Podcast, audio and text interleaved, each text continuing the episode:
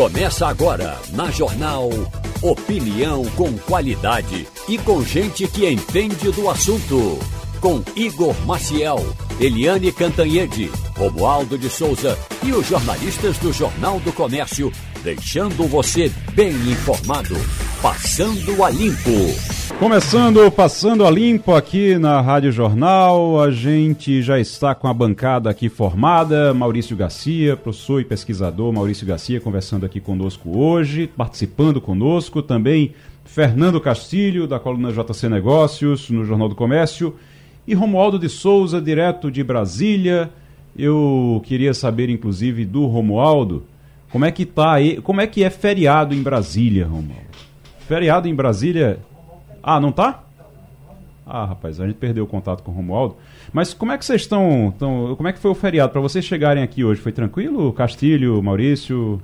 Bom dia, Maurício. Bom dia, Igor. Bom dia, ouvinte. Foi tranquila a cidade, né? Castilho não anda de carro, não, não tem carro. Castilho é, faz questão faz de andar de, de, transporte de público. urbano, transporte alternativo. Hoje eu vim de, de, de aplicativo, de aplicativo. Mas gastei 25 minutos entre o aeroporto, eu moro perto do aeroporto, e aqui a emissora. E uhum. é, aproximadamente 25 minutos. Até porque. Normalmente não, é quanto tempo? 45, 55. 45, Mesmo 55. vindo pela Via Mangue. Uhum. Porque tem, uma, tem alguns gargalos ali no túnel, tem algum gargalo ali no shopping Recife. E aí tem essa coisa. Hoje deu 25, mas também eu acho que eu dei sorte porque todos os sinais estavam abertos. Então foi tranquilo. Maurício, veio, veio tranquilo hoje veio também? Muito tranquilo, cheguei até mais cedo do que eu de costume. Tô aqui acho que desde as 8 horas quase, que eu cheguei muito cedo. Foi? Porque foi muito rápido. é totalmente diferente do, do, do, período que eu costumo. Eu venho do Espinheiro é muito perto, é rápido, mas hoje foi muito mais rápido. Então uhum. foi, foi também. A Avenida da Norte estava liberada, estava tranquilo. Foi, eu vim, eu, eu cheguei hoje em. Normalmente eu gasto 30 minutos para chegar aqui. Hoje eu gastei 14. É, eu gastei 14. E, e hoje em dia com o Waze você conta os minutos, né? Os segundos ah, é, quase é, para poder. Eu acho, ah, inclusive, quando alguém. Chega aqui em quanto tempo? Eu só. Seis minutos eu tô aí. 12 minutos eu tô aí. Em aproximadamente 6 minutos e 39 segundos. 6 minutos e 39 segundos. E acaba, uh, acaba, isso acaba facilitando. Agora, é, hoje está bem tranquila a cidade. Eu acho que também, não só porque é feriado que o pessoal está mais em casa, mas também porque muita gente viajou porque o trânsito estava bem complicado ontem para sair do Recife. Uh, bem complicado, bem difícil mesmo. Deixa eu começar perguntando a vocês uma coisa aqui sobre é, a gente vai estar tá aguardando aqui o nosso contato com. Daqui a pouquinho a gente está aguardando o nosso contato com o entrevistado. O entrevistado que vai falar sobre as, a Coreia do Sul. Acontece o seguinte: chamou muita atenção, principalmente nas redes sociais, nos últimos dias, a morte de um cantor é, de K-pop. Vocês já escutaram K-pop? Eu não. Não. Veja bem, eu até escutei. É popular, eu não sou né? adepto. Né? É, uma, é uma. Veja bem, é uma expressão que se tornou globalizada, mas é muito da cultura coreana do sul.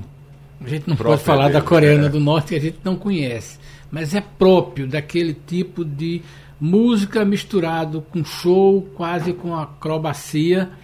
É, e só que isto na Coreia do Sul é uma instituição de altíssimo altíssima frequência, altíssima visibilidade, o, o jovem, sim, e um tipo de música que é, não tolera quem tem mais de 30 anos. É uma cultura altamente descartável que os jovens começam, pelo que a gente vê no noticiário, até no YouTube mesmo, jovens que começam, Igor, com 14 anos e aos 24 já estão na fase de descarte. Esse jovem tinha 25, o que morreu, a gente não sabe o que foi, mas veja bem. Chama atenção porque desde da... 2007, isso que você está é. falando, desde 2007, seis cantores de K-pop foram encontrados Pronto. mortos. É, assim. É, porque é o seguinte, veja bem, é, tem algumas coisas na literatura noticiária internacional sobre a cultura de K-pop que é uma pressão muito grande, que para quem conheceu os famosos menudos e conheceu outros grupos de jovens, a pressão do empresário. Jackson 5 mesmo. Jackson 5, né? a pressão do empresário sobre esses jovens é uma coisa terrível. Os caras controlam da vida pessoal, a questão da declaração e as finanças normalmente são coisas não muito transparentes. Então é muito complicado. Então é, é, é, é muito difícil. Uhum. Então é um, uma coisa que a gente está vendo acontecer, mas é uma, uma, uma, uma demanda muito curiosa, porque, como você diz mesmo, cada vez mais estava. A gente estava observando aí, nesse caso desse jovem, infelizmente a gente está tentando a comunicação aí, mas vamos ver se consegue. É, e a gente tem um preconceito daqui também de, do Brasil de achar que todo o Oriente é, é tudo é igual. igual, é. Né? E, e, de fato não é, né? A, uhum. a cultura, o jeito do, do, chinês é completamente diferente do japonês, que é completamente do coreano, diferente do coreano. Tem, tem, a gente acha que é tudo igual, né? É um preconceito nosso, mas é, a cultura sul-coreana é muito específica. É muito, claro, é diferente da norte-coreana por uma questão histórica. Eu acho que se fosse um, se fosse um país único até é. hoje, talvez estivessem todos iguais, mas é, uma, é, muito próprio. Eles têm feito muito sucesso na Netflix com campanha, com, é, com é. filmes, com coisas, e, e, e se vê que é uma cultura muito própria, muito, muito diferenciada do resto do mundo. O Romualdo de Souza, você escuta K-pop? Seus alunos, você é, pro, é professor universitário? Seus alunos escutam K-pop?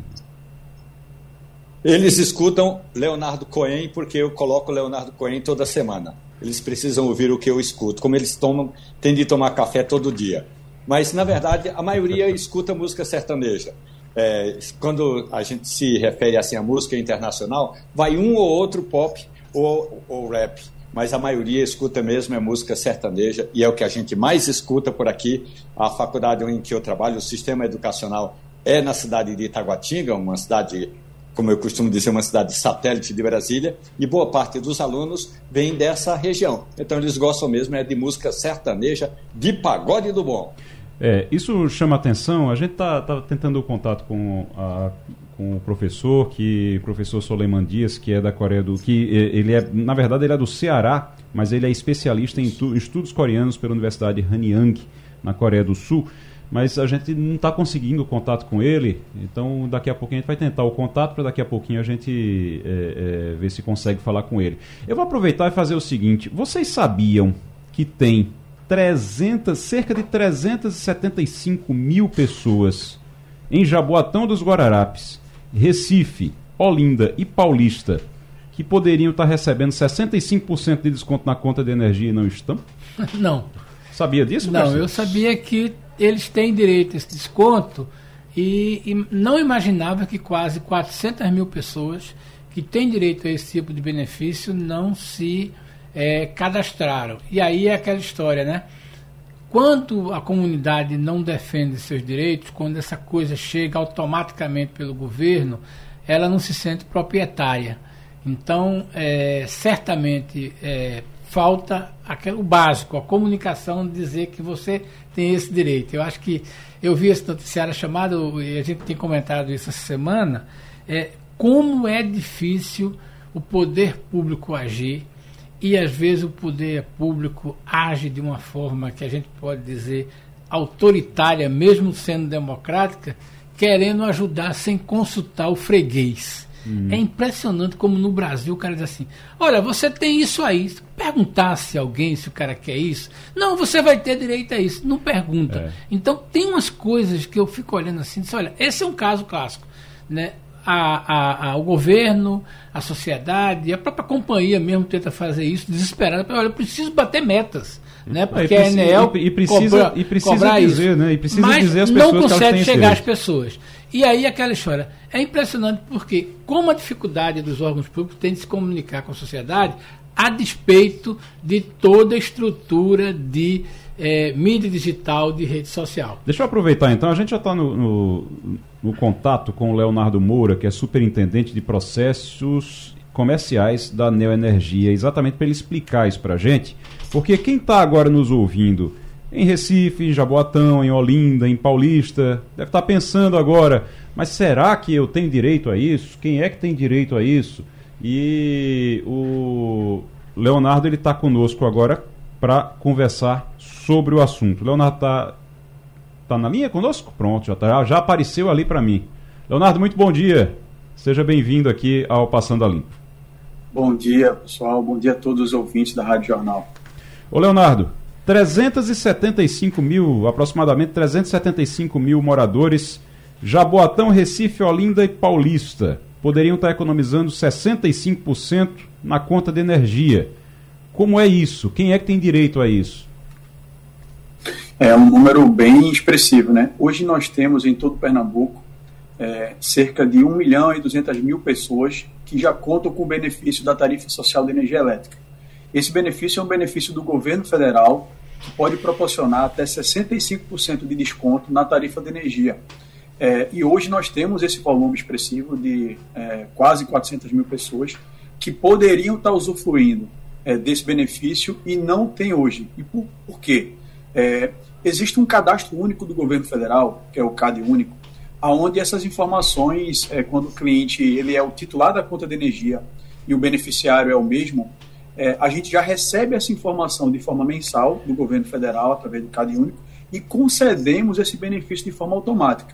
E quem são essas 375 mil pessoas? São aqueles casos em que o titular da conta de energia não é o mesmo beneficiário. Por exemplo, você mora de aluguel em alguma residência e atende aos critérios, poderia sim estar recebendo esse benefício.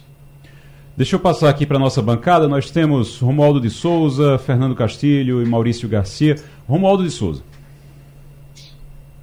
Leonardo, muito bom dia. A Agência de Energia Elétrica, ANEEL, estudou uma medida, e aí eu confesso que eu participei de uma das audiências públicas e não acompanhei mais esse o resultado, o desenrolar, que era o seguinte: você hoje sendo um morador de inquilino estaria cadastrado no CAD único, até recebendo os benefícios do governo federal.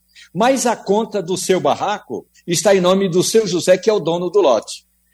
O, a, a, desculpe, a, a, Agência Nacional de Energia Elétrica estudava uma medida que era a seguinte: você apresentaria um comprovante, e aí até uma declaração é, de próprio punho vale porque a lei autorizava isso. Você apresentava uma declaração de próprio punho dizendo: eu sou fulano do CAD único, embora more de aluguel, a conta não está em meu nome. E aí esse benefício poderia vir para a conta, e aí, evidentemente, haveria um repasse interno ali dentro do lote para os moradores. Essa medida conseguiu ser concretizada, Léo? Sim, ela está em vigor, inclusive é por isso que nós estamos aqui com o apoio de vocês, chamando esses clientes que estão hoje no CAD único e não recebem esse benefício para nos procurar. Porque o que, que acontece? Como eu comentei anteriormente, quando o titular da conta de energia, ele também é o beneficiário lá no, no governo federal, a gente já consegue conceder automaticamente. Esse cliente não precisa nem nos procurar. Quando o cadastro chega nas nossas mãos, nós já concedemos na conta de energia, na fatura seguinte, esse desconto. Mas para esses casos em que há essa diferença, né, ou seja, moro de aluguel, não sou titular, é, ou o benefício está no nome do, do, no meu nome, mas eu moro na casa do meu pai e a conta está no nome dele, essas pessoas precisam entrar em contato conosco através dos nossos canais diversos. Pode ser através do nosso WhatsApp, que é o 3217-6990. Pode ser através do nosso site, também onde pode obter mais informações. Nas nossas redes sociais, através do nosso call center no número 116 e também nas nossas redes sociais. Então, esse cliente ele nos informa: ó, eu não sou o titular da conta de energia, o número da conta é esse, aqui está o número do meu benefício. Nós vamos pegar essa informação, atualizar lá já, e já informar a ANEL e esse benefício vai ser concedido automaticamente já na fatura seguinte. Então, é, entendemos que sim, esse é um benefício muito importante para esse momento econômico, em que a gente sabe é, que algumas pessoas contam muito com isso, até 65% de desconto. Isso traz um, um, ganho expressivo e um fôlego no orçamento familiar né, de, de muitas pessoas, mas nós precisamos que essas pessoas entrem em contato conosco, informando esse número da conta, para que nós possamos conceder esse benefício. Passar agora para Maurício Garcia. Bom dia, Leonardo. Eu só queria saber de você se esse processo, então, já que está identificado e está muito claro, de fato, que boa parte desses esses potenciais beneficiários que não, que não estão usufruindo desse, desse benefício, é, é, essa questão da atualização, né? Isso é muito comum e é o que tudo indica deve ser esse mesmo o grande, o grande fator. Isso é fácil de ser feito, porque eu vou até fazer uma confissão aqui. Eu moro no imóvel onde eu estou morando hoje, de aluguel. Eu moro há três anos lá. Eu ainda não transferi o meu nome para conta de, de energia, porque é uma burocracia enorme. Né? E cada vez que você vai lá, te pedem um documento diferente de uma forma diferente. Então, eu acredito que também o, o, o esse tipo de usuário também tem esse tipo de dificuldade e fica até assustado de passar por essa burocracia. A, novamente, a burocracia atrapalhando as coisas. Tá mais fácil isso? Esse foi uma pergunta muito interessante que você fez, porque é uma dúvida das pessoas. É, eu preciso fazer a troca da titularidade para ter o benefício? Não. Você pode continuar morando na casa, a conta ser no nome de outra pessoa, porque o benefício ele é para a família. Então você só precisa informar qual o seu número do benefício, o número da conta contrato que não está no seu nome e nós vamos fazer uma associação. Obviamente tem um outro ponto que é importante. Se você se mudar para uma outra residência e continuar não sendo o titular, né, você precisa também nos informar que mudou de residência, o número da nova conta contrato, e nós vamos atualizar e a pessoa permanece com o benefício. Então, é, a sua pergunta é muito importante. Eu preciso fazer uma troca da titularidade é, para poder ter o benefício? Não. Só precisa informar o número da conta e o número do cadastro no governo federal e atendendo aos critérios, o benefício vai ser concedido de forma automática.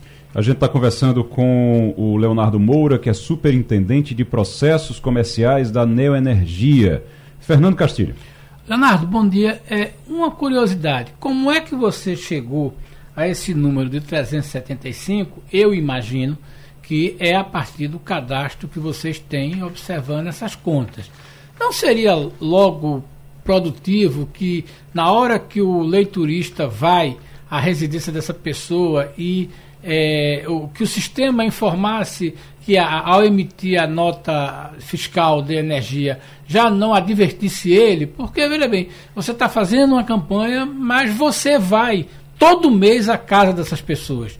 Não seria mais interessante, ou melhor, não seria produtivo que você, é, já que identificou que existe 375, é, na hora que você emite essa conta, dizer, olha, você pode ter. Chega lá e já deixa um bilhetinho. Já deixa né? o bilhete né? Não seria isso? Ou eu estou errado? O número 375 é apenas uma estimativa? Não, não, você está certo. Como é que nós chegamos nesse número? É, nós recebemos o cadastro único do governo federal, que tem lá um, um, certo volume, e nós comparamos com a base que nós temos cadastrado. Essa diferença é exatamente o potencial de clientes que hoje não são titulares, possivelmente, da conta de energia é, e não estão recebendo esse benefício. É, o que, que a gente precisa? A gente precisa, a gente já faz uma campanha de comunicação é, massiva com os próprios leituristas. Na conta de energia, nós já temos no verso da conta avisos convocando as pessoas para. E a gente faz isso através de, de, um trabalho de inteligência. Nós temos uma área dentro da empresa de data analytics, onde nós identificamos por, por faixa de consumo, por é, histórico, por área geográfica, o potencial daquela pessoa estar elegível ou não a um programa do governo federal e colocamos avisos, selos na conta de energia, adesivo também com esse alerta. Só que nós ainda precisamos que esse cliente nos informe né, o seu número do benefício, né, o seu NIS, para que esse benefício seja concedido. Então, é, a gente tem trabalhos como, por exemplo, é, bem interessante nessa visão de inteligência, onde nós cruzamos endereço com o endereço do CAD único, com sobrenome de cliente, para tentar identificar potenciais ou pessoas da mesma família e conceder esse benefício. Mas ainda assim é um trabalho que a gente precisa é, que o cliente, é, a maior parte disso, entre em contato conosco para informar esse número de benefício e assim, não tem burocracia, é muito simples, que a gente vai receber esse benefício de forma imediata. Castilho. O, o, Leonardo, agora uma curiosidade, certamente nossos ouvintes devem estar se perguntando, se a energia né, me cobra a conta e eu reclamo do preço, né? E por que que de repente ela está tão preocupada em achar essas pessoas para dar desconto? Que bondade é essa? Que bondade é essa? Você tem que cumprir metas junto à ANEL, porque é bom que o nosso ouvinte tenha consciência. Quem está pagando parte desse desconto é quem não está no card único. Somos nós nós contribuímos com a parcela da conta de energia para dar esse benefício. Não existe energia de graça em lugar nenhum. Então, é uma meta da, da, da ANEL, Léo?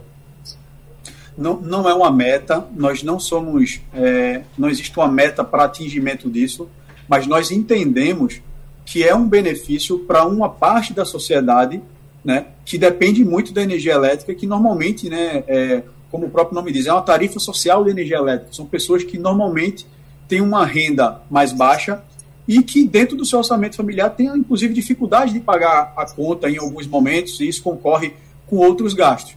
Então, é um, é um, é um, empenho que a Energia tem, inclusive a Energia ela é referência no país.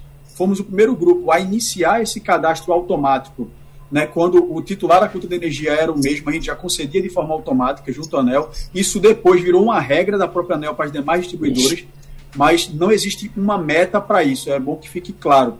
Mas entendemos que é um, um, um desconto e um benefício que vai ajudar muitas famílias que precisam e que dependem da energia elétrica. Então, é, o interesse da energia é nesse sentido. Não existe meta, obrigatoriedade, algo que a gente precisa alcançar com isso. Mas entendemos que existe um potencial de pessoas que não estão sendo beneficiadas. É, essas pessoas, naturalmente, elas são orientadas né, quando ela faz o cadastro lá no seu CRAS né, regional, mas ainda assim existe um desconhecimento né, de algumas pessoas é, quanto aos benefícios que ela pode ter direito, e um deles é a tarifa social. Então, cerca de 375 mil pessoas de Jaboatão, Recife, Olinda e Paulista que podem receber aí entre 65% de desconto se forem de baixa renda, mas pode chegar até 100% de desconto se forem indígenas ou quilombolas. É isso também, né, Léo? Tá certo? Isso, perfeito. E existe um critério é, que acho que é importante a gente lembrar também. Sim. Quem são os clientes elegíveis à tarifa social de energia elétrica? São os clientes que têm uma renda per capita familiar, né, ou seja, uma renda por pessoa de até meio salário mínimo, é, e ela tem que estar inscritos ali, estar inscrito nos programas do governo federal, ter o seu número de identificação social, uhum. e esse número precisa estar atualizado em até dois anos, ou seja, a cada dois anos, no máximo, esse cliente precisa estar com esse cadastro atualizado para ver se ele ainda atende a esses critérios.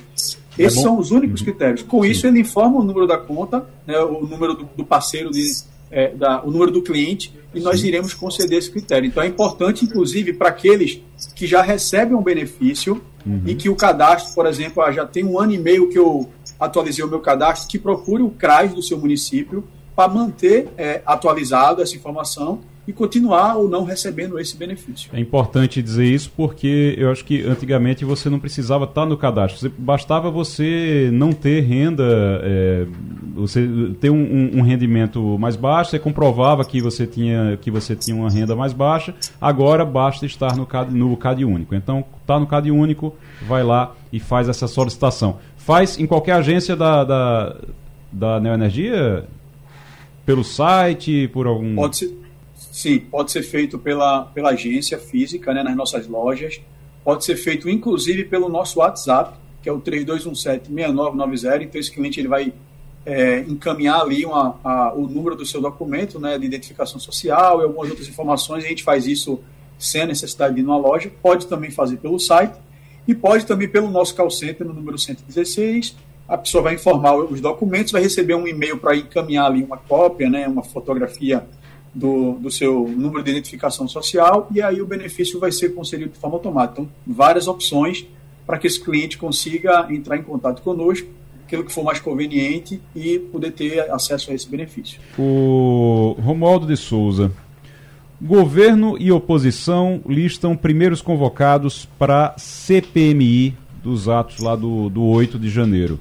Pergunto a você, o governo demorou um pouquinho para tomar a rédea da situação, para admitir que não tinha como escapar disso, e agora está tendo que correr atrás do prejuízo para indicar os principais postos dessa comissão, né? O governo contava que ia conseguir modificar o quadro que está praticamente posto. O que é esse quadro? São necessárias 27 assinaturas no Senado, e tem 36, e são necessárias 171 na Câmara, tem 192. Então o governo tentava, a todo custo, demover alguns dos integrantes dessa lista de apoio à CPMI para que eles retirassem o nome. Por isso que foi esticando a corda o quanto foi possível. Havia a expectativa de que nesta semana o presidente do Congresso Nacional fizesse uma sessão para ler o relatório e aí, consequentemente, a CPMI estaria pronta para ser instalada. Ganhou mais uma semana e foi justamente nesse prazo de mais uma semana, porque na próxima quarta-feira vai ser lido o relatório e aí, se não tem mais volta, e aí ocorreu exatamente o vazamento daqueles vídeos em que aparece o então ministro do Gabinete de Segurança Institucional em atos de camaradagem com os invasores do Palácio do Planalto. Então a fatura está liquidada, pelo menos nesse quesito, e agora o governo está mapeando, colocando nomes em uma lista. Primeiro, quem serão os seus integrantes com as garras afiadas nessa CPI? O primeiro nome que os governistas querem convocar é o ex-ministro da Justiça e ex-secretário de Segurança Pública. Anderson Torres está preso aqui em Brasília e um dia antes dos atos do 8 de janeiro, ele viajou aos Estados Unidos. Já a oposição tem um nome claro, o um nome mais fácil e mais pragmático de se falar. É o general Gonçalves Dias. Esse é o nome, essa é a cabeça que a oposição quer pegar. O, é interessante isso porque, se a gente lembrar da CPI da Covid, CPI da Covid, o governo, na época, o governo de Bolsonaro, também perdeu o bonde, né? É. Também foi a mesma coisa. Perdeu o bonde, ficou, não, não vai ter CPI, não vamos fazer CPI, não vamos fazer CPI. Quando percebeu que não tinha mais como escapar, já era tarde e a oposição, na época, já tinha tomado ali os principais, as principais posições da CPI e aí comandou, dominou a CPI. Não sei se agora vai ser diferente, porque o governo, o governo Lula também perdeu o bonde. Vamos, mas eu acho que vai dar tempo de pelo menos recuperar alguma coisa. a, sei, gente, a gente pode dizer, Romualdo, é, e aí você me corrija, me ajude nisso. Até às 9 horas da manhã de ontem, se não, ou de anteontem, quando saiu o noticiário da, da CNN, ninguém falava dessa CPI como uma coisa possível, de uma coisa é, plausível. O governo trabalhava arduamente para não ter cinco minutos de notícia é, com aquele comportamento do general. Mudou não só o foco, mudou o discurso e aí, ai meu Deus, vamos ver quem é que a gente coloca. É isso mesmo?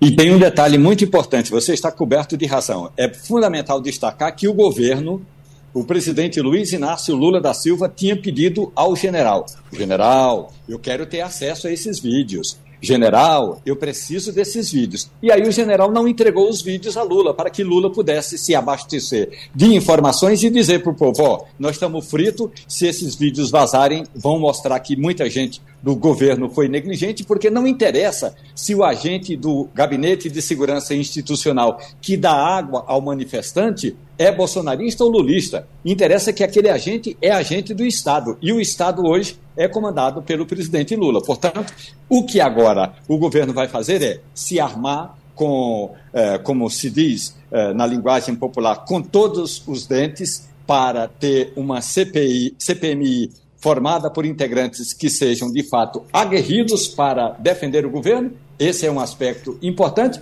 E o outro aspecto é: Lula hoje já chegou, Lula agora está em é, Lisboa, lá em Portugal. E antes de viajar, ontem à noite, o presidente da República se reuniu com o ministro interino do GSI. E a ordem de Lula é: vamos desbolsonarizar esse gabinete. E essa é a meta de Ricardo Capelli. A gente estava, ah, inclusive, conversando aqui, Romualdo, sobre é, a história do, do general, do Gonçalves Dias, que Lula ficou chateado com ele, ficou é, realmente muito chateado com ele, porque não é que ele considere que foi traído pelo general. Ele não acha que o general estava ajudando os manifestantes. O problema principal para Lula, pelo que eu fiquei, pelo que eu fiquei sabendo, é que ele perguntou ao general, ele disse, ele perguntou ao ministro, ele disse: "Tem as imagens daqui?" E o general disse a ele que não, que tinham se perdido essas imagens. E aí, de repente, aparecem as imagens em rede nacional. Então, ele, ele ficou muito, ele ficou com muita raiva por conta disso, né? Tem um detalhe que é bom lembrar: quem é o general Gonçalves Dias? Ainda coronel do Exército, da Ativa, o coronel era segurança de Lula. Ele atuou, inclusive, na época em que Lula estava na campanha em 2002. Em 2003, ele virou chefe da segurança da presidência da República. Ele acompanhou o presidente o tempo todo nos dois mandatos. E aí, já no final do segundo mandato, ele passou de general, eh, de coronel para general e continuou trabalhando no Palácio do Planalto com a presidente Dilma Rousseff. Agora, tem um fato que eu contei aqui na Rádio Jornal, que é o seguinte: o general Gonçalves Dias só para você se lembrar desse fato, Igor. Uhum. Ele, assim que assumiu, que recebeu o posto no generalato, ele recebeu uma importante missão. Estava em greve a Polícia Militar da Bahia. Aí o general saiu de Brasília para ir lá negociar, e aí a ordem era: negocia para terminar a greve. Se não terminarem a greve, o Exército vai tomar conta dos quartéis até que o movimento, que o, que o motim seja dissolvido. O general Gonçalves Dias chega em Salvador e se encontra com os grevistas ali no centro da capital baiana. Quando ele se encontra com os grevistas, um dos integrantes da Associação de Cabos e Soldados sabia que era o aniversário do general. Foi lá, apertou a mão do general e entregou a ele um bolo e cantaram parabéns para o general. O general chorou. Não é que general não possa chorar, mas um general que está na ativa, atuando numa missão especial, tem de, no mínimo tem de parecer duro. Isso levou o general a ficar, digamos, mal visto dentro do exército. Um homem fraco, foi assim que o Exército conseguiu é, comprovar que o general Gonçalves Dias era fraco para assumir outras atividades e logo depois foi para a reserva. Agora, em toda aquela polêmica das empresas chinesas, dos sites chineses que vendem no Brasil, e aí o governo primeiro disse que ia taxar as compras até 50 dólares, Castilho, depois disse que não ia mais, e aí depois disse que ia aumentar a fiscalização. Ontem surgiu uma novidade, a Shen, que é uma dessas empresas que vende para o Brasil, que manda encomendas para o Brasil, mandou, é, conversou com Fernando Haddad, ministro da Fazenda, e disse: nós vamos construir uma fábrica no Brasil, vamos é, concentrar 85% do que a gente vende no Brasil, a gente vai fazer nessa fábrica, vai produzir no Brasil e vamos gerar 100 mil empregos.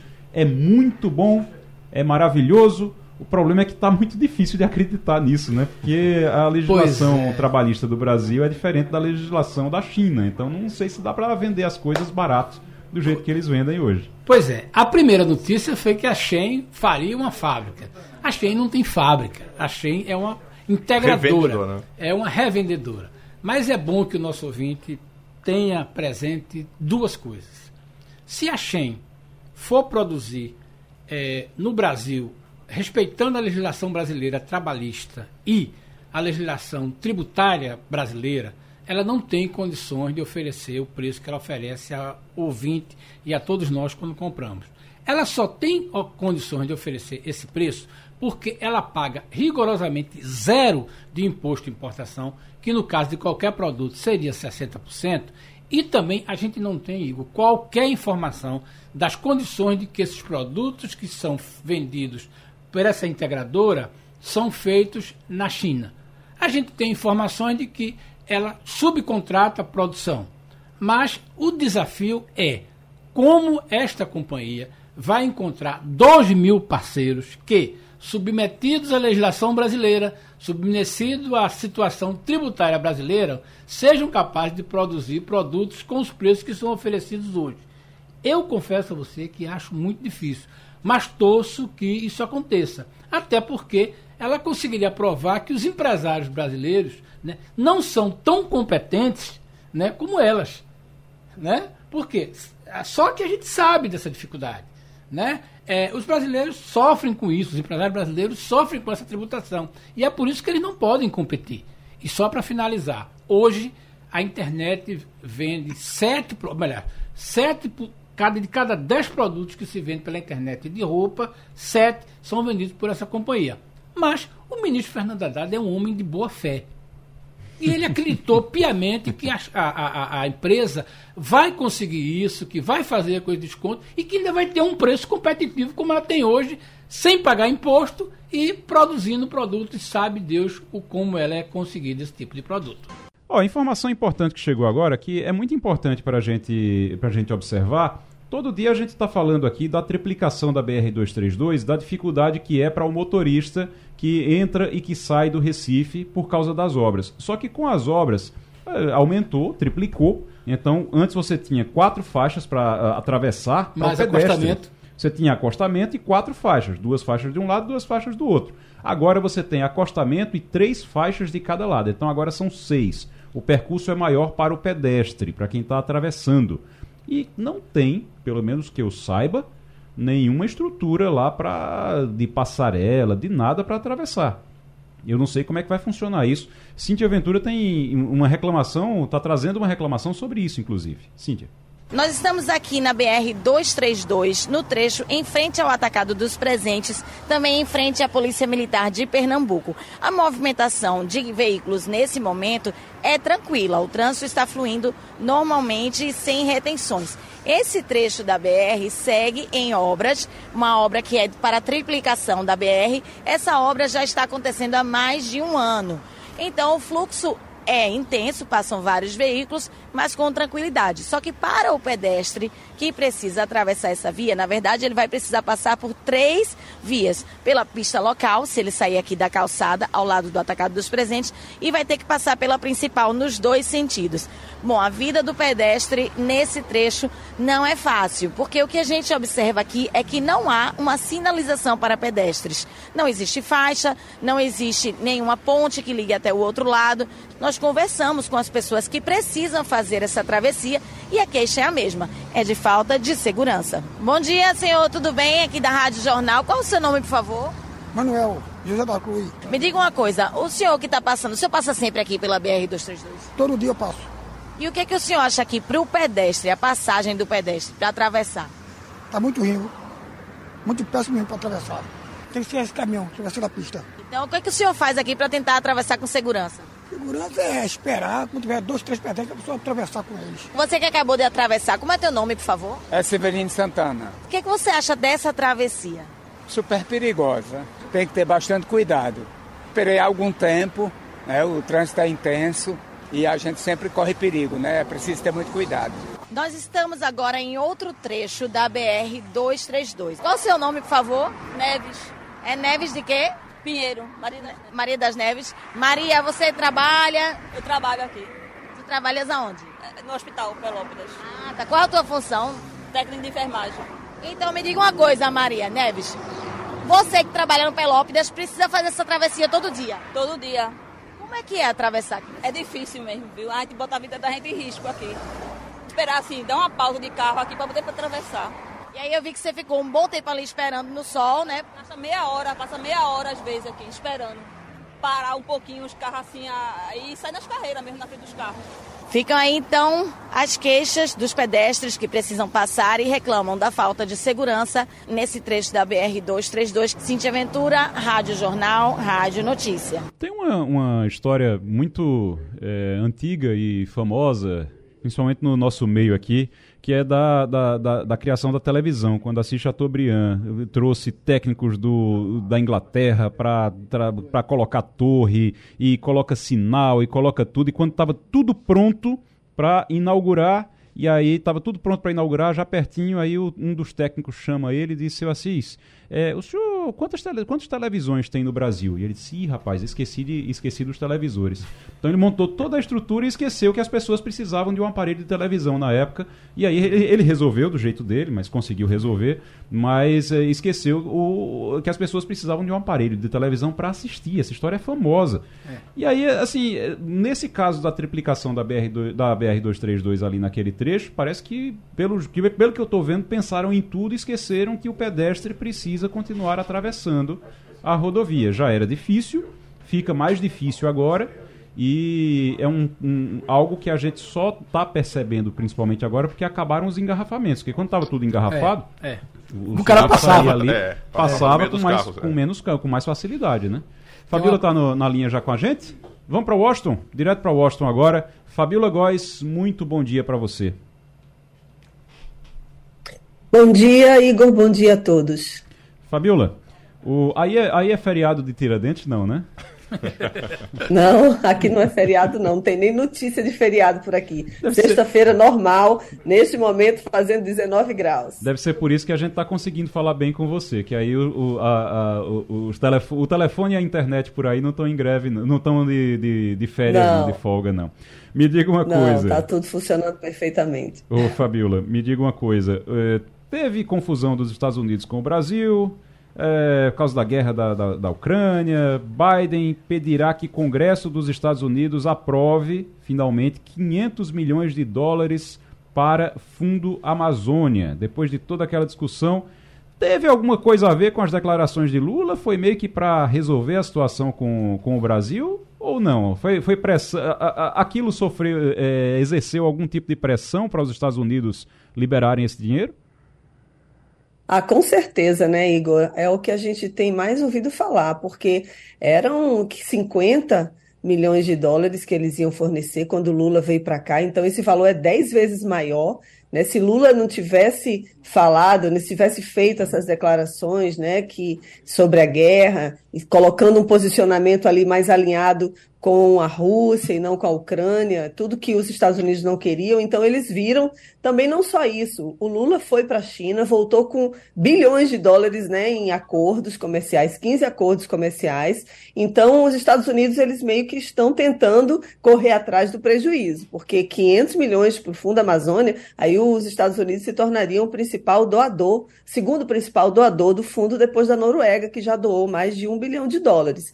E em terceiro lugar ficaria a Alemanha, que prometeu ajuda ao total de quase 200 milhões de dólares. Então, é uma mudança de postura dos Estados Unidos. O Brasil participou junto com outros 26 líderes e também representantes da China pela primeira vez, porque já é a quarta vez que o Biden faz um, uma reunião como essa para discutir o clima. Né? E ele confirmou, inclusive, que tem bilhões, 5 bilhões de dólares para investir em um fundo verde para o clima, que seria uma iniciativa lançada aqui pelos Estados Unidos para proteger principalmente os países em desenvolvimento, porque há uma discussão toda em torno do crescimento desses grandes países, inclusive dos Estados Unidos, com a Revolução Industrial, e eles emitiram muitos gases de efeito estufa e a gente está tendo esse resultado aí no clima. Então, seria uma compensação ambiental. Então, é muito dinheiro. O problema é que o Biden vai enfrentar a resistência do Congresso americano, principalmente da Câmara dos Representantes, que tem maioria de republicanos, contra, né, que o partido dele é o democrata. Então, ele vai ter que convencer muita gente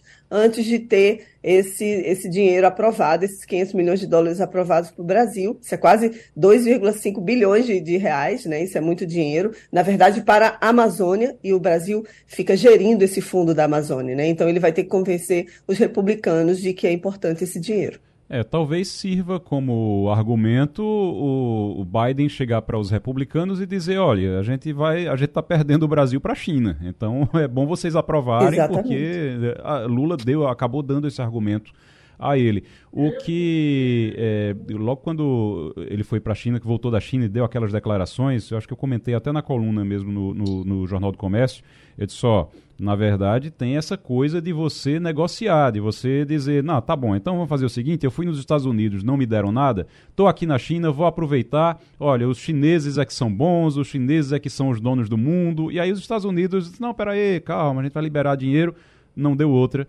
Biden aí liberando 10 vezes o que tinha sido prometido naquela visita do John Kerry aqui, não foi? Quando John Kerry veio aqui, disse que eram 50 milhões, não foi nem na visita do Lula, foi é, na visita do não, John Kerry ao Brasil, não? Não, foi na visita do Lula mesmo. Foi? A gente estava no último dia de cobertura aqui uhum. da, da, da visita presidencial, e aí o, foi um furo, inclusive, da BBC Sim. Brasil, anunciando 50 milhões, e a gente correu atrás e aí, de fato, os Estados Unidos confirmaram, eles soltaram o comunicado dizendo que haveria esse dinheiro.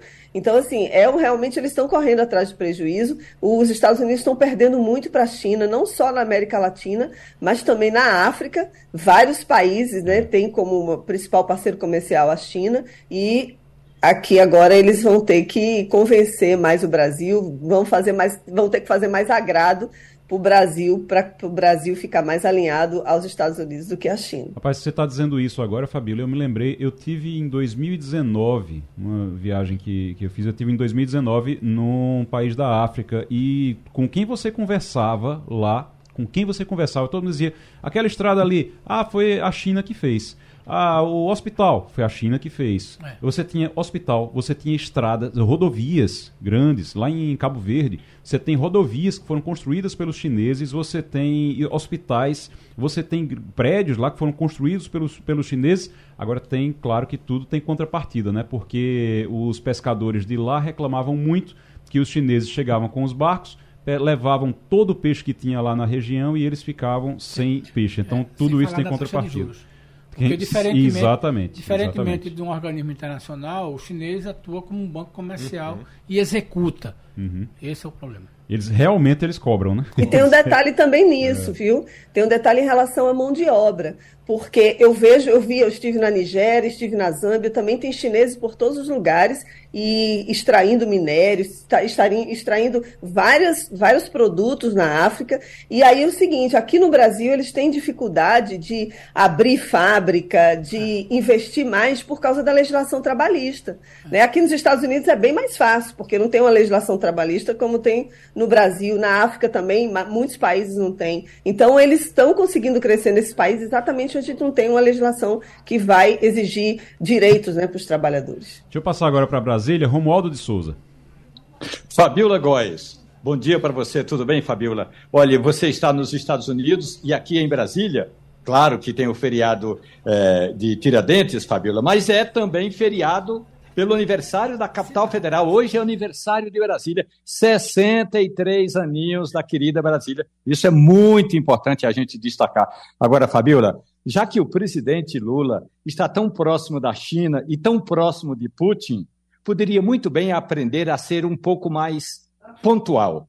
Sabe o que aconteceu ontem, na hora em que Joe Biden estava anunciando a liberação dos recursos? Lula não tinha chegado para a solenidade. Foi uma solenidade virtual, mas o presidente brasileiro chegou atrasado. Só ouviu uma parte do discurso de eh, Joe Biden. Ou seja, Fabiola, pelo menos nesse quesito, o Brasil poderia aprender com a China e, sobretudo, com Putin, que a pontualidade é fundamental. Agora eu te pergunto: esse dinheiro todo é para acabar com o desmatamento e as queimadas, claro, e também tirar os garimpos ilegais até 2030. O Brasil vai dar conta? Bom dia, Romualdo. É isso mesmo, ficou feio essa, esse atraso né, do presidente, e ele parece que ele estava conversando com o Celso Amorim, né, o nosso ex-chanceler diplomata que tem feito várias uh, audiências com o presidente e orientações em relação à política externa. Agora, em relação ao desmatamento no Brasil, o desmatamento zero para 2030, né, que é como o governo brasileiro tem apresentado, isso daí é uma meta muito arrojada, lembrando que a gente tem menos de sete anos para conseguir cumprir, né? E, e, o Lula prometeu cumprir e reflorestar também, né? Mais ou menos 12 milhões de, de hectares de área, se não me engano, é esse, esse o valor correto.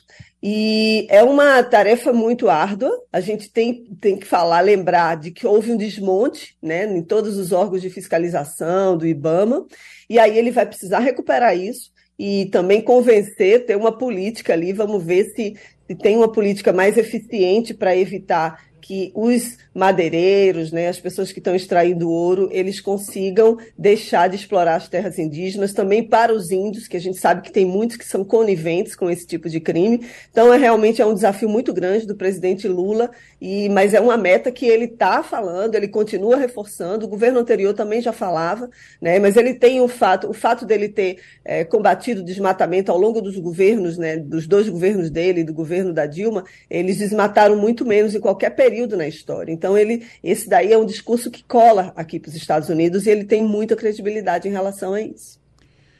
Fabiola Góes, direto de Washington, professor Maurício Garcia. Bom dia, Fabiola.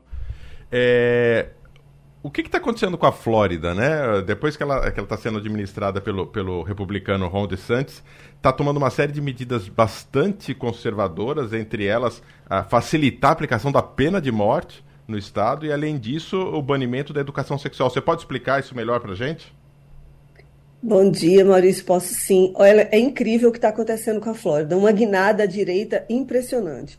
Alguns estados aqui, aqui nos Estados Unidos, eles preveem a pena de morte. E principalmente em estados que têm de maioria conservadora, como é o Ron DeSantis, é um ultraconservador, foi muito tempo aliado do Trump, ele cresceu aí no discurso do Trump, agora ele está se lançando, né, candidato, pré-candidato, às disputas para os Estados Unidos, inclusive ele briga dentro do Partido Republicano para ser o, escolhido.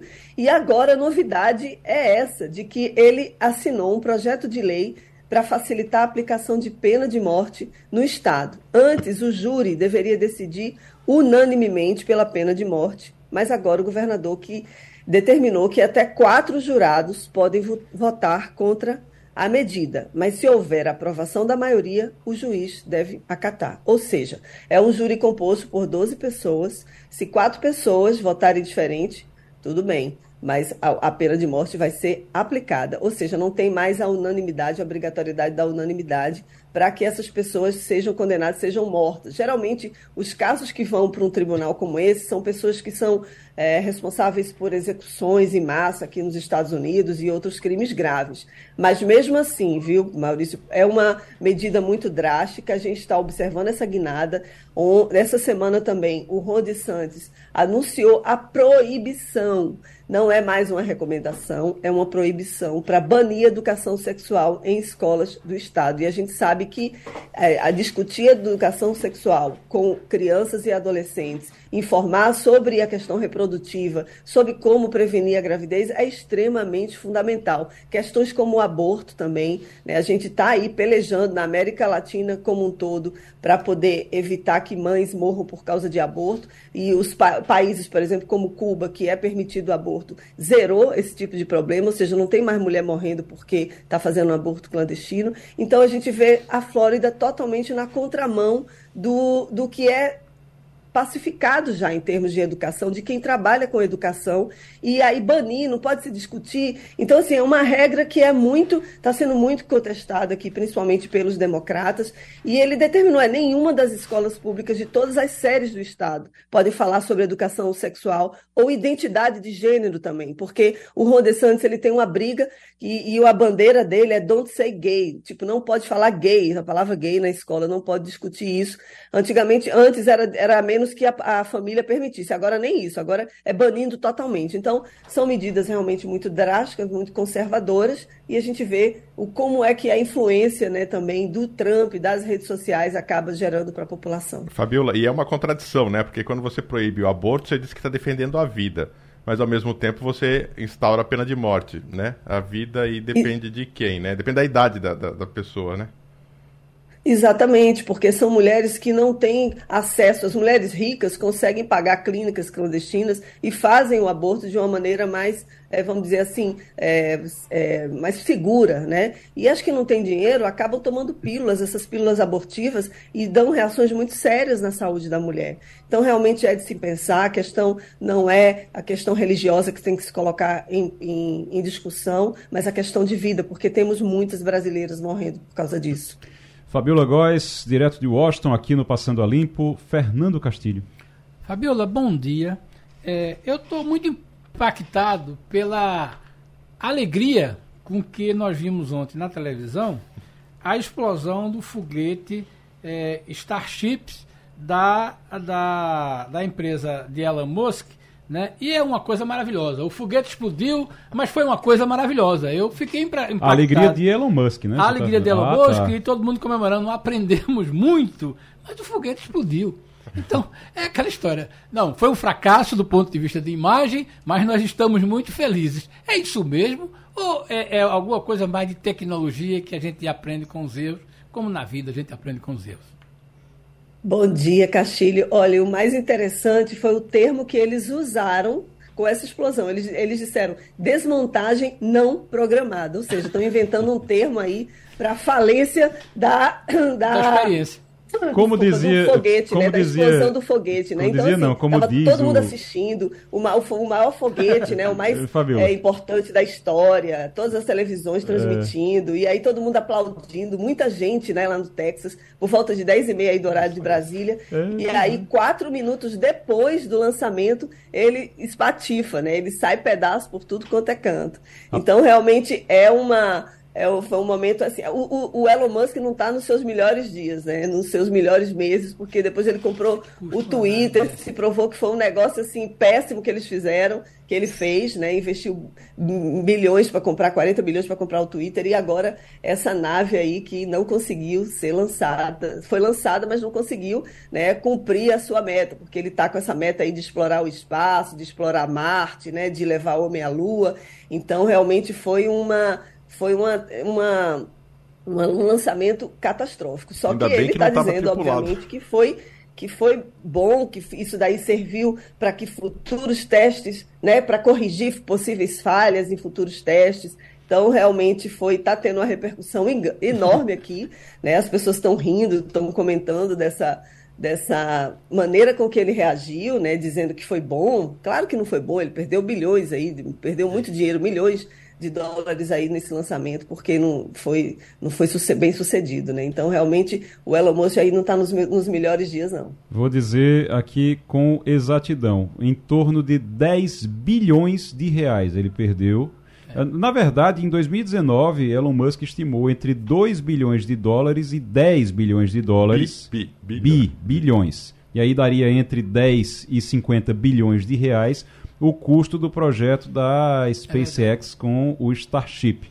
E aí, é, a, expecta a, a, eles acreditam que foi em torno de 10 bilhões de reais que eles perderam só com essa explosão de ontem. É um aprendizado meio caro. Agora, como é, a, como é que chamaram a explosão, Fabiola? Porque eu lembrei agora do Macaco Simão, né? Os, os tucanaram a, a, a explosão.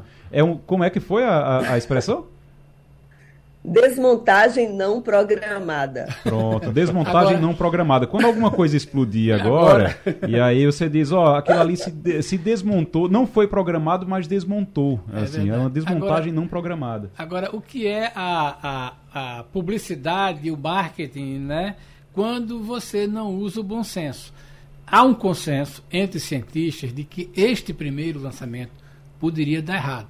Se o Elon Musk vai dizer, gente, a gente vai dar certo, mas se tiver, se ele tivesse dado uma frasezinha dizendo que podia explodir, a credibilidade era absoluta. Como ele é muito voluntarioso, né, e a expectativa da assessoria dele, dele mesmo, era de que o negócio seria extraordinário, esse tipo de coisa fica aí caindo na, no ridículo, né? Se ele dissesse, olha, isso é uma pesquisa, nós estamos falando isso, falava como uma uhum. aquela história. Nós vamos aprender com isso. Se tivesse explosão, olha, o Elo tinha avisado isso, mas não. Mas como ele é muito voluntarioso, deu nesse mico aí que a gente pode chamar de Elon destruição Musk, não é, programada. O problema de Elon Musk é que ele tem 120% de certeza de tudo que ele fala. É verdade. É, é, difícil. Se ele tivesse tanta certeza, ele ia junto, né? É. Se ele tripulado, ele estaria lá como da outra. É isso né? aí. Mas com certeza ele não vai, até porque podia acontecer uma desmontagem não programada. É. Ô Fabiola, a Fox News teve que pagar uma multa, um acordo aí de 4 bilhões de reais. E tome dinheiro, 4 bilhões de reais. O que foi que aconteceu com a, com a televisão, com a Fox News por aí? A Fox News, em 2020, comprou o discurso de Donald Trump de que as urnas que estavam sendo utilizadas aqui na votação para a eleição presidencial havia sido fraudada, exatamente como o ex-presidente Bolsonaro falou aí no Brasil. Né? A gente meio que copiou o discurso do Trump em relação a isso. Então, essa empresa, a Dominion, ela pediu uma indenização de 1,6 bilhão de indenização para essa empresa do Rupert Murdoch. A Fox News é uma, um canal de televisão que é muito conservador aqui. É o, é o serve mesmo de local de propagação de notícia falsa. A gente sabe disso, todo mundo sabe disso aqui.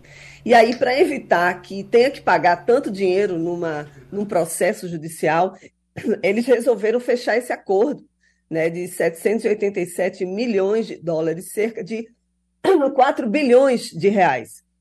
Então, foi um, é, também foi muito, está sendo muito discutido isso daqui, que é a primeira vez em que um canal de televisão ele vai a julgamento dessa forma, com esse montante, e aqui tem a, a questão da liberdade de expressão, né? Eles estavam argumentando isso, que eles podem, ele ter o direito de disseminar qualquer tipo de informação, inclusive falsa. Só que não é bem assim. A gente está vendo o tanto, o problema que isso está causando. Então, é, o caso estava sendo levado a júri estadual em Delaware, que é até o, o, o, estado do Biden, mas durante a audiência, a própria, as duas partes conseguiram chegar a esse acordo. Então, foi assim, o um grande teste, vamos dizer, para para a primeira emenda da Constituição americana, né, em que se discutia essa liberdade de expressão, e aí eles preferiram pagar esse valor alto, muito alto para os padrões, mas preferiram do que levar esse caso adiante e acabar tendo que pagar quase 2 bilhões de dólares. Então, é, serve aí de alerta também né, para as redes de televisão que estão ainda disseminando informação falsa. E aí, no caso, a Fox News ela é uma empresa muito poderosa, recebe muito dinheiro de muita gente conservadora aqui dos Estados Unidos, mas aí se deu mal tendo que pagar esse valor.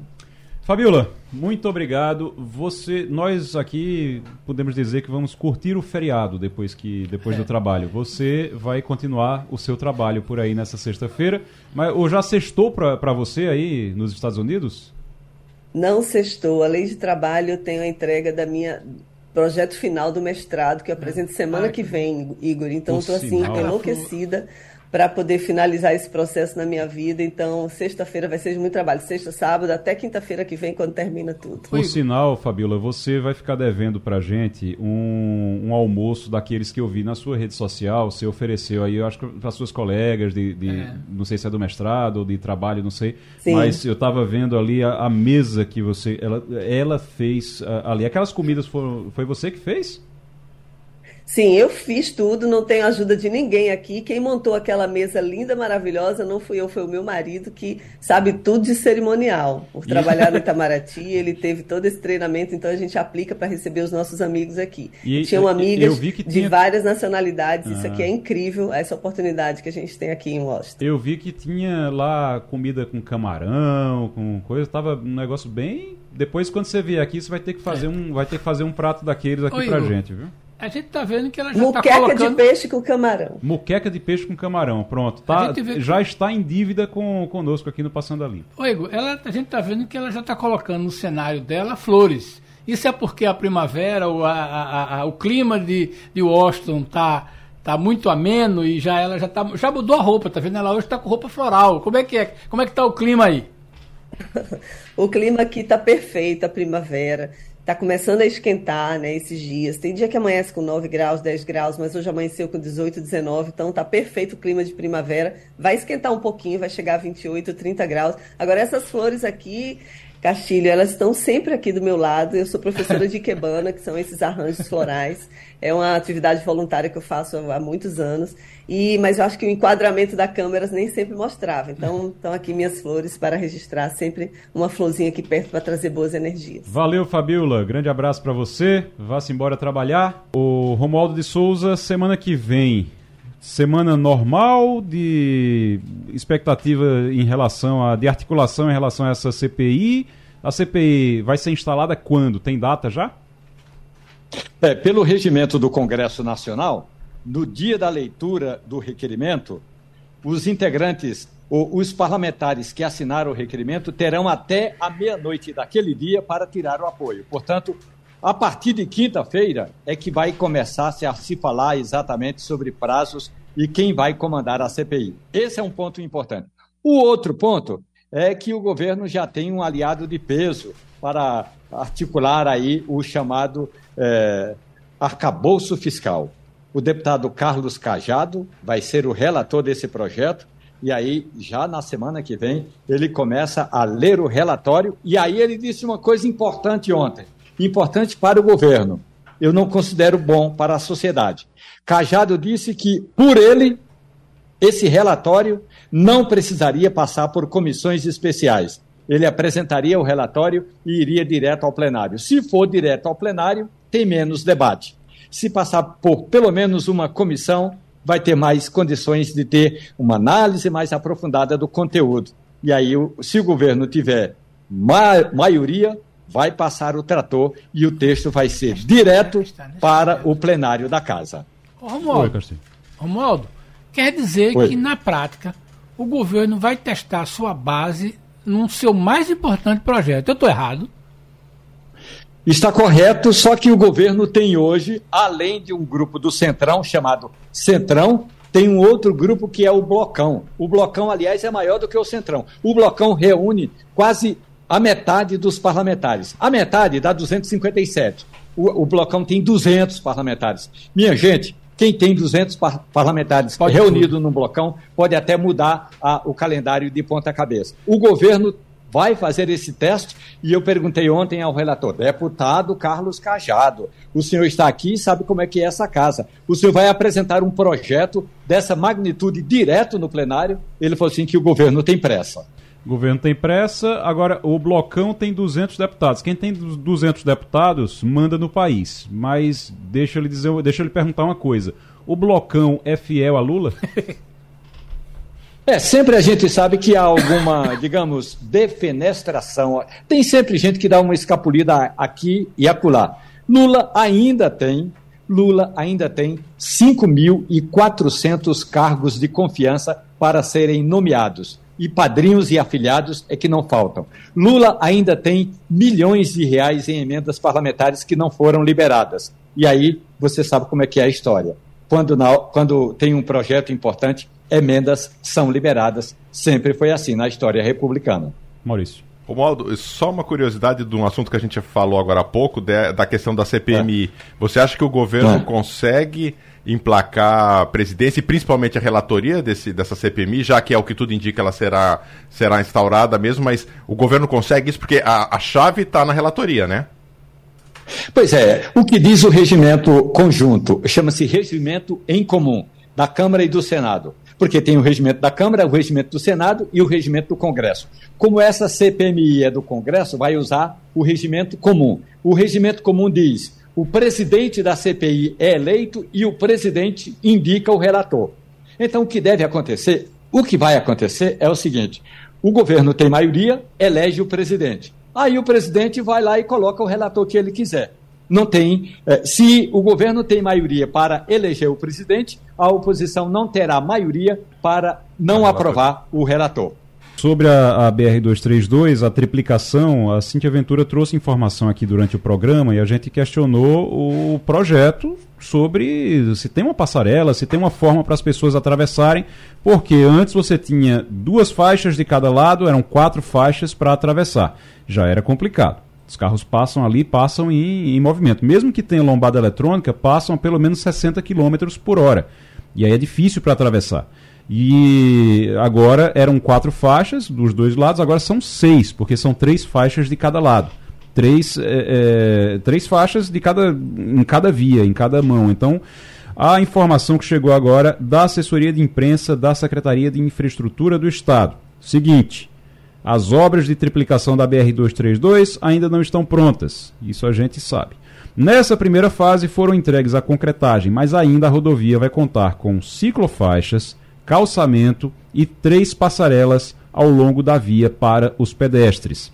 Três passarelas vão ser colocadas ali. Não tem ainda o local, segundo a nota, inclusive, os locais que as passarelas serão construídas ainda não foram informados pela assessoria. A gente imagina que pensaram que e lembraram que tem um hospital ali por perto. Então tem hospital, tem comércio ali em alguns trechos, tem que ficar atento a tudo isso. Vamos continuar acompanhando agora. Até lá, as pessoas vão ficar atravessando sob risco ali, porque correm risco na hora que precisam atravessar a rodovia. Até que essas passarelas sejam construídas, vai ter realmente uma, vai ter que ter uma atenção maior em relação àquele trecho. E aí qualquer atropelamento, qualquer coisa que acontecer por ali, o governo vai ter que ficar atento porque existe uma responsabilidade em relação a isso. Precisa ter muito cuidado. O, o Romualdo, antes de, de, a gente encerrar o, o programa, Claro. Hoje eu estou vendo ali que Bolsonaro vai depor na Polícia Federal na quarta-feira, no inquérito que apura Isso. os ataques do, do dia 8 de janeiro. Hoje está acontecendo um depoimento também exatamente do Gonçalves Dias, né, do general que do, do ex-ministro, agora ex-ministro, que pediu demissão essa semana depois das imagens que foram divulgadas dele dentro do Palácio do Planalto no dia do no, no dia 8 de janeiro. Esse esse depoimento acontece no feriado, não tem feriado para investigação não, né? Não tem feriado para investigação e, como o Supremo Tribunal Federal tinha dado 48 horas para que a Polícia Federal intimasse e ouvisse o depoimento do general, aliás, é bom lembrar, esse processo está no Supremo Tribunal Federal, e aí o general eh, poderia eh, esperar até amanhã ou no domingo eh, para prestar esse depoimento. Então, ele se antecipou, não é que eu diria se antecipou, ele combinou com o delegado e disse: Eu posso prestar depoimento nesta sexta-feira e está prestando depoimento. E aí, sobre o depoimento, aí o general está prestando depoimento, general Gonçalves Dias. E aí, sobre o depoimento do ex-presidente Jair Bolsonaro. É, é, verdade, o depoimento dele vai ser na semana que vem. Ontem à noite eu conversei com um assessor do ex-presidente e ele me disse o seguinte: olha, o presidente Bolsonaro está estudando todo o material que foi preparado pela defesa dele. Ah, o presidente o ex-presidente Bolsonaro fez uma. Um, prestou um depoimento também no caso das joias. Tem alguma, Isso. tem alguma novidade sobre aquele depoimento? Sobre, tem alguma novidade sobre aquele caso? A Polícia Federal vai ouvir novamente o ex-ministro de Minas e Energia, o almirante Bento Albuquerque. É que há uma contradição entre o depoimento de Bolsonaro e o depoimento do ex-ministro. O ex-ministro entrou meio como se fosse a mula, carregando as joias. Mas o ex-ministro disse que não sabia. Bolsonaro disse que o ministro sabia. O então ministro sabia. Então se há essa contradição, a Polícia Federal vai chamar novamente o almirante. Minha gente, estamos falando de um oficial general da Marinha que estava carregando uma, as joias eh, doadas pelos Emirados Árabes. Então ele vai, vai ter de prestar depoimento, e aí, se houver, se houver nova contradição, Jair Messias vai ter de ouvir, vai ser, eh, perdão, vai ter de ser ouvido novamente. Estamos falando de um oficial de graduação, de máxima graduação, na Marinha que está é, dizendo que entrou com as joias sem saber que estava entrando com as joias, é isso? Ele recebeu um pacote e aí ele botou na mala dele. E aí a, o, todo o desdobramento é aquilo que a gente sabe. Quando é. a polícia, aliás, quando a, a, parte aduaneira lá no aeroporto é, de Guarulhos, em São Paulo, sentiu do que se tratava, o, o equipamento, o material foi preso, quer dizer, o presente foi preso. E aí houve toda a ação de gente da Receita Federal aqui em Brasília, do assistente ou do ajudante de ordens, o então coronel Cid, não, um coronel não, o major Cid, para que esse material fosse liberado. Um avião da Força Aérea Brasileira decolou de Brasília às 5 horas da manhã, levando um sargento para ir buscar as joias. O avião voltou só com o sargento e as joias continuam apreendidas. Romualdo de Souza, Fernando Castilho, Maurício Garcia, muito obrigado. O Passando a Limpo vai ficando por aqui. Na sequência, a gente tem a Natália Ribeiro com Tudo é Notícia e também com o debate. Hoje, programação normal com a Rádio Jornal. Tchau, tchau. A Rádio Jornal apresentou opinião com qualidade e com gente que entende do assunto. Passando a limpo.